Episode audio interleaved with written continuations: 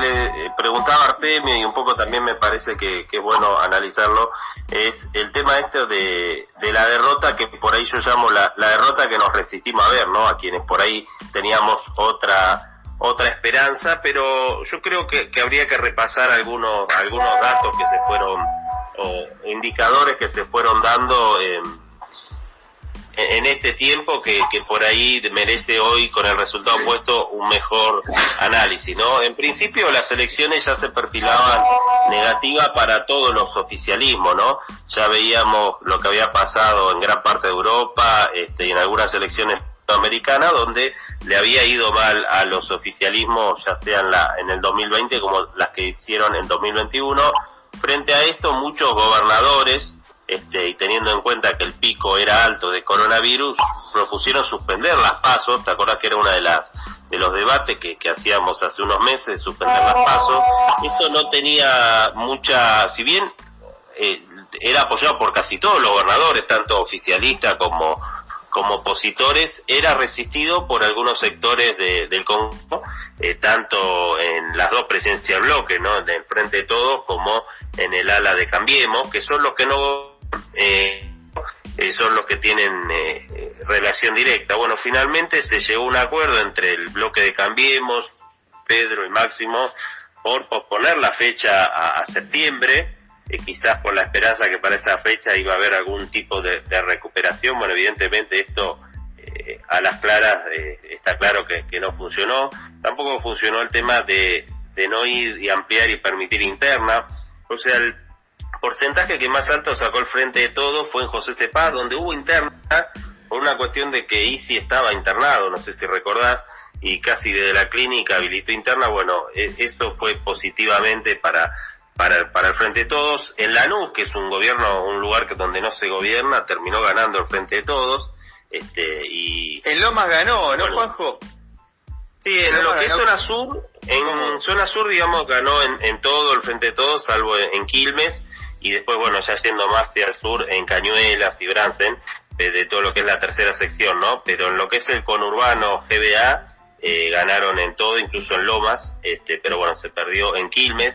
Y no, no es un dato menor porque tanto Quilmes como San Martín, y esto un poco lo decía yo, yo siempre lo pensé, esto de que eran termómetros nacionales, pero lo ratificó en la nota que le hizo Berbisky a, a Máximo Kirchner, donde le preguntó concretamente por, por Quilmes y por, Santa, y por San Martín, que son dos distritos que donde se perdió y que sin duda son termómetros de lo que ocurre este, por, por ahí con la composición de, de la sociedad, este, que es bastante representativa de, de lo que ocurre a, a nivel general. Este, otro dato que, que no se tuvo en cuenta es esto de la baja participación, que ya se lo vería veniendo, se lo habíamos preguntado a Artemio, sea, fíjate que votó el 67, que era lo que había votado en las elecciones de Salta, por ejemplo, o Misiones. o sea que era, muy predictible que, que, el índice iba a ser bajo, lo que no se eh, calculó que iba a ser en contra de, del gobierno. Este, bueno, y esto que comentaba yo, que a nivel provincial eh, ya había informes del gobierno que daban cuenta que, la elección venía entre 10 a 15 puntos abajo. Esto es un informe que salió publicado incluso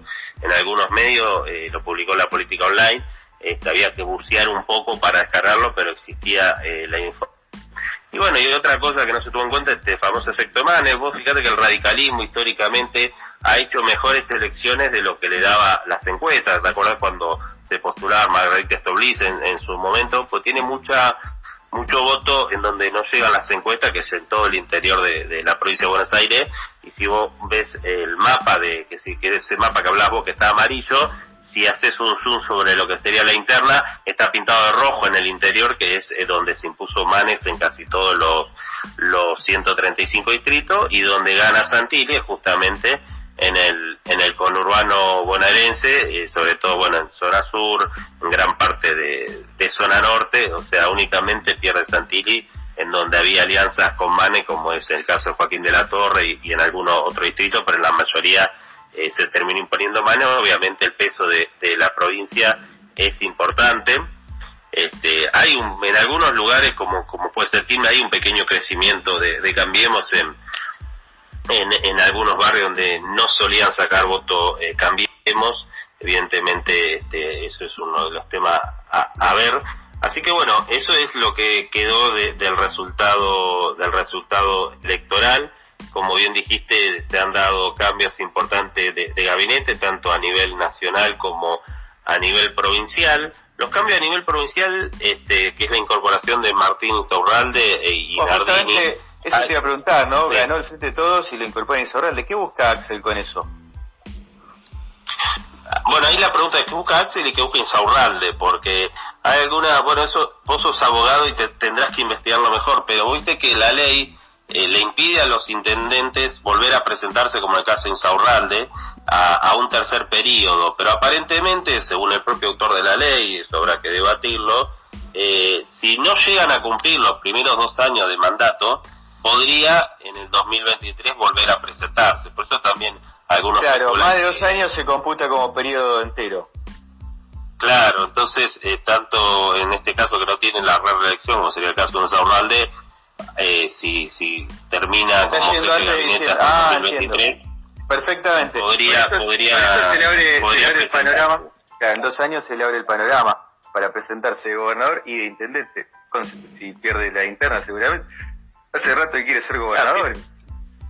Sí, sí, bueno, pero en principio también podría ir por un tercer periodo, siempre y cuando no se debaja, pues esta ley siempre estuvo muy muy resistida, pero bueno, es muy muy cuestionada, pero bueno, en principio eh, sigue, pero bueno, ahí eh, Axel tuvo que dar, eh, abrir el juego a los intendentes, porque bueno, los intendentes pusieron un poco el grito en el cielo cuando se hicieron los cambios de gabinete y, digamos, y no se los consideró a ninguno de los intendentes ni tampoco a nadie del reunión de ellos, entonces, bueno, participaron de, de, la, de, esta introducción en la provincia de Buenos Aires. Había muchas críticas de los intendentes a, cómo llegaban eh, las obras, ¿no? O sea, esta crítica que hace Cristina, su ejecución del presupuesto y demás, también había crítica a los intendentes a que las obras no estaban llegando como ellos preferirían. Entonces, por eso no es casual que los intendentes eh, ocupen este cargo de infraestructura que reemplazan a Vila en el Cardini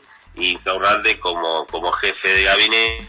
Este, bueno, el, gabinete de Axel había eh, puesto la, renuncia y disposición, acordate cuando todo esto, eh, voracidad que pasó la semana pasada, arrancó con la apuesta primero a, de renuncia de los gabinetes acá en Santa Cruz, donde me encuentro ahora, este, y después siguió con la puesta a disposición de la renuncia de la provincia de Buenos Aires, y después vino la posición de Guado Pedro, donde originó esta crisis que, que derivó en, varias eh, alternativas, ¿no? Este, por ahí se previó aceptar la renuncia y hacer un gobierno con con, con como finalmente ocurrió con un gobernador de, jefe de gabinete, se barajaron muchísimos nombres en el medio, de hecho estuvo Iribarner en, en la Casa Rosada, se barajaba el nombre Scioli, bueno, en fin, fueron horas media frenéticas que después de, de, los tuits de Alberto, la carta de Cristina, finalmente Cristina se reunió con, con Guado de Pedro, después Guado de Pedro se reunió con Santiago Cafiero y acordaron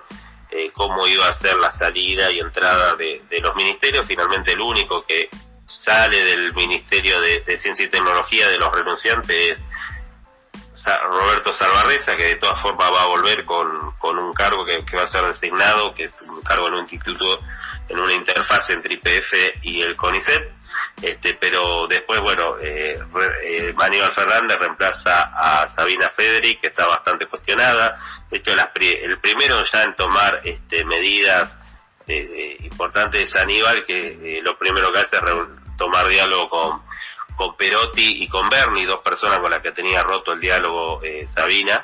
Este, había tenido bastante entredicho en, en, las últimas semanas. Viene Julián Domínguez, como decís vos, ha sido muy, muy malo los resultados en, en el campo. Intentará retomar el diálogo ahí, más allá que los números no son malos este, en cuanto a, a, la decisión del gobierno de haber eh, suspendido eh, la exportación, porque ahí había mucho de mito, digamos, ¿no? O sea, eh, para el campo eh, planteaba de que la suspensión estaba dada hacia cortes que, que la Argentina no consumía y, eso no era tan así. Por el otro lado, esos cortes terminaban empujando a, aumentos semanales que, si bien ahora se han modificado, eh, sigue dando esta distorsión donde hay cortes de carne de carnaza común que son más baratos que cortes premium de cerdo. Entonces esa cosa, eh, sin duda hay una disparidad ahí. Este, pero bueno, vamos a ver cómo se pueden reconstruir los canales ahí. Y después eh, Trota, finalmente, que también ha cuestionado por gran sector del kirchnerismo, deja su cargo, asume el segundo. Este, y Daniel Filmus toma en lo que es eh, ciencia y tecnología y Santiago Cafiero toma relaciones exteriores, donde también... Ahí, hay un tema importante, ¿no? Relaciones, relaciones exteriores. ¿Es verdad que Felipe Solá se enteró, se enteró en, pleno vuelo, digamos, eh, de misión oficial sobre su, sobre su salida de, de la Cancillería? Sí, digamos la, digamos la, la partida de Felipe Solá a México era consensuada o sea, Felipe Solá estuvo en estos días de, reuniones, digamos, donde se barajaban eh, eh, nuevos nuevos nombres este, en el gabinete. sabía entonces, sabía entonces que le iban a, sustituir. No, no, sabía que, iba a haber ahí un enroque sí de, de, ministerios, este, pero no. Después fue Santiago Cafiero quien se comunicó con él para avisarle de, de que iba a ser reemplazado por él mismo, lo cual también se abre algún eh, justamente por ese reemplazo es el, que abre algún interrogante a futuro de, cómo, cómo sigue esto, ¿no? Porque la Cancillería es un lugar donde tiene su propia autonomía, ¿no? O sea, Argentina tiene un instituto de formación de cuerpo diplomático que es el ICEN, entonces, eh, a diferencia por ahí de otros organismos donde cuando cambia el ministro cambian varias dependencias, entonces, en el caso de la Cancillería eh, son gente de carrera en gran parte los funcionarios, o sea, cada cual sabe en lo que tiene que hacer. La función del canciller es responder a los intereses políticos del presidente y lo acompaña un grupo de gente, pero básicamente eh, es gente de carrera, los diplomáticos y los que ocupan las la diferentes dependencias. En ese sentido, eh, durante la gestión de Felipe ha recibido por ahí algunos eh, pedidos de, gente del kirchnerismo sobre determinadas posiciones que, que, por ahí del gobierno argentino que podían no resultarle, con lo cual la figura de Santiago Cafiero ahí a futuro puede traer algún tipo de, especulación de, cómo se va a dar esa relación con estos sectores que critican algunas decisiones del gobierno nacional en, en política exterior. Por eso es que eh, lo van a flaquear a Santiago Cafiero con algunos funcionarios en más de confianza del presidente. Este, va a ir Cecilia eh, Todesca, eh, abandona su puesto de asesora económica y va a, apoyar, a, va a secundar a Cafiero y bueno, y probablemente se habla también de que Cecilia Nicolini